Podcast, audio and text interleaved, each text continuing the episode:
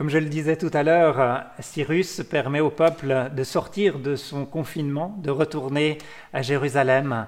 C'est tout un paradoxe de voir qu'après des empereurs, des rois étrangers, païens qui ont envahi Israël, tout d'un coup, c'est aussi un roi païen qui va permettre la réalisation du retour du peuple de Dieu dans sa ville. Alors effectivement, il est intéressant de voir que la première chose que ces personnes ont bâtie en reconstruisant, c'était le lieu de culte. Et même avant le temple, c'était juste l'autel, le lieu où le sacrifice se faisait. Une manière pour eux de se rappeler que c'est à ce moment-là, dans le sacrifice, à l'époque, dans la foi juive, que le lien avec Dieu pouvait se recréer, que le contact rompu entre Dieu et l'être humain pouvait à nouveau être rétabli. Alors oui, le temple est reconstruit, Esdras et ses collègues prêtres peuvent à nouveau célébrer les temps de culte, les temps de fête, comme la Pâque par exemple. La deuxième construction importante après le temple, ce sera de reconstruire la ville et en particulier ses murailles. Si Jérusalem est la cité de Dieu, il lui faut une, une enceinte pour la protéger, lui donner aussi une stature. C'est ce qui va être fait. Mais il y a des menaces. En effet, pendant que le peuple était absent, d'autres sont venus habiter et occuper Jérusalem. Ce sont notamment les Samaritains. Vous connaissez dans le Nouveau Testament ces tensions qu'il y a entre les Juifs et les Samaritains. Quand Jésus rencontre une femme samaritaine, c'est étonnant. Quand Jésus raconte l'histoire d'un bon Samaritain, c'est aussi quelque chose de surprenant. Ça date entre autres de cette période où les Samaritains étaient venus occuper Jérusalem qui avait été libérée. Et ces Samaritains ne voient pas d'un bon oeil le retour des Juifs dans leur ville. Ils vont essayer d'empêcher la construction du temple et des murailles, mais cela ne va pas marcher. Et vous allez voir de quelle manière Néhémie va organiser la défense de ce chantier avec des mesures qui ressemblent à quelque part aux mesures qu'on a eues pour ces gestes barrières qu'on a eus pendant ces dernières semaines. On lit au chapitre 4 de Néhémie. Nos ennemis, apprenant que nous sommes prévenus et que Dieu a détruit leurs projets, alors nous retournons tous au mur, chacun à son travail. Mais à partir de ce jour-là, la moitié seulement de mes aides participent aux travaux. Les autres portent des lances, des boucliers, des arcs et des vêtements de guerre. Les chefs veillent sur tous les gens de Juda. Ceux qui construisent le mur de la ville et ceux qui portent les pierres travaillent d'une main, de l'autre ils tiennent une arme. Les maçons ont chacun une épée attachée à leur ceinture. Un homme m'accompagne, prêt à sonner de la trompette. Je dis à tous ceux qui sont présents, il y a encore beaucoup de choses à faire le long du mur, et nous travaillons un peu partout, assez loin les uns des autres. Si vous entendez une sonnerie de trompette, venez de l'endroit où vous êtes et rassemblez-vous auprès de moi. Notre Dieu combattra pour nous. Vous avez repéré ces gestes barrières, cette manière de prendre soin de ce qu'ils faisaient. Il n'y en a que un sur deux qui travaillent. Ils ont tous leur arme à la main pour se défendre. Et ils travaillent avec un espace les uns des autres. C'est aussi leur besoin de travail qui le demandaient. Mais oui, aujourd'hui, avec le télétravail, nos masques, notre gel hydroalcoolique ou nos distanciations physiques, nous n'avons peut-être rien inventé de bien extraordinaire. Et ils avaient même un système d'alerte avec ces trompettes. Aujourd'hui, on est encore en train de discuter sur un outil de traçage. On connaît bien sûr les difficultés euh, de protection des données qu'il y a là derrière, mais j'y vois là un clin d'œil. Et malgré ces conditions de travail, eh bien, les récits, peut-être qu'il en était autrement dans la réalité, mais les récits nous disent qu'en 52 jours, les murailles avaient été reconstruites, moins qu'un temps de confinement. 52 jours, c'est aussi moins qu'ici à Genève, aujourd'hui, pour normalement construire ne serait-ce qu'un portail dans une barrière déjà existante.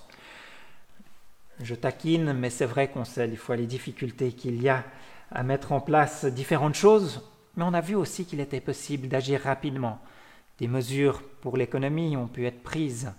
Ces derniers jours, on a vu des, pistes cyclables qui ont pu être euh, créées en centre-ville de manière surprenante.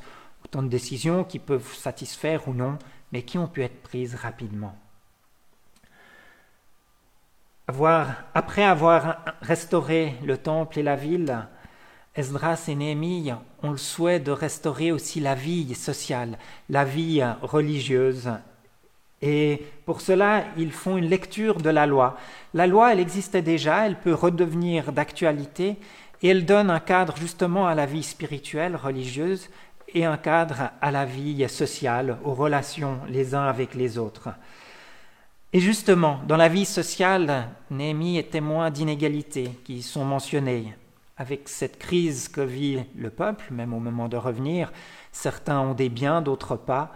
Ceux qui n'en ont pas doivent emprunter pour avoir de la nourriture, doivent prêter des choses en gage. Et finalement, quand ils n'ont plus rien, ils se retrouvent même parfois en esclavage. Alors Noémie entend ces cris, entend ces appels de ces personnes dépourvues, et il va répondre. C'est là qu'on entend la manière dont il a envie de recréer un lien social entre ces gens.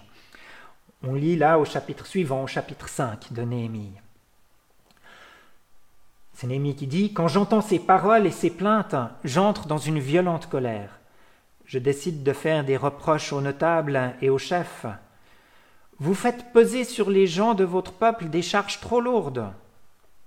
Et ensuite, je les invite à une grande réunion et leur dis Vous avez les moyens, ah, pardon, avec les moyens que nous avions, nous avons racheté les gens de notre peuple vendus comme esclaves à des étrangers. Mais vous, vous vendez vos frères et vos sœurs, et c'est à d'autres juifs que vous les vendez. Ils ne trouvent rien à redire et se taisent. Néhémie continue. Ce que vous faites est mal. Vous devez vivre en respectant Dieu pour éviter les insultes des autres peuples, nos ennemis. Moi aussi, j'ai prêté de l'argent et du blé, comme mes frères, à mes serviteurs. Nous allons donc renoncer à ce que les gens nous doivent. Aujourd'hui même, rendez aux gens de votre peuple leurs champs, leurs vignes, leurs oliviers et leurs maisons ne leur demandez pas les intérêts sur l'argent, le blé, le vin nouveau et l'huile que vous leur avez prêté. Ils répondirent Nous allons faire ce que tu dis. Nous rendrons ce que nous avons pris et nous ne demanderons plus rien. Alors Néhémie appelle les prêtres comme témoins et demande aux notables et aux chefs Promettez par serment de faire ce que vous avez décidé. On le voit, Néhémie est un homme d'action, il va au bout des choses en proposant la remise des dettes existantes. Lui-même y avait contribué, on avait profité pour vendre certains de ses biens et acquérir des biens des autres. Lui-même, en tant que gouverneur, n'a pas voulu surtaxer non plus le peuple à son propre profit, comme c'était assez de coutume à l'époque.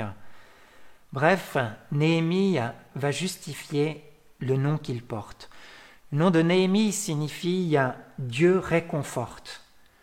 Néhémie quitte le confort de Babylone pour rejoindre l'inconfort d'une ville détruite ou à reconstruire pour réconforter son peuple.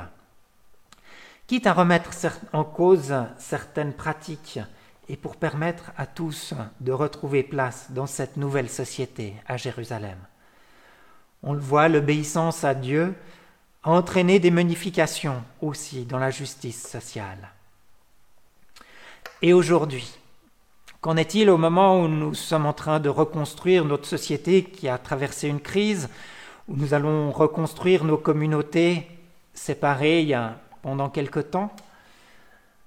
Qu'est-ce que nous avons envie d'y vivre Pour nous ouvrir sur quoi de différent?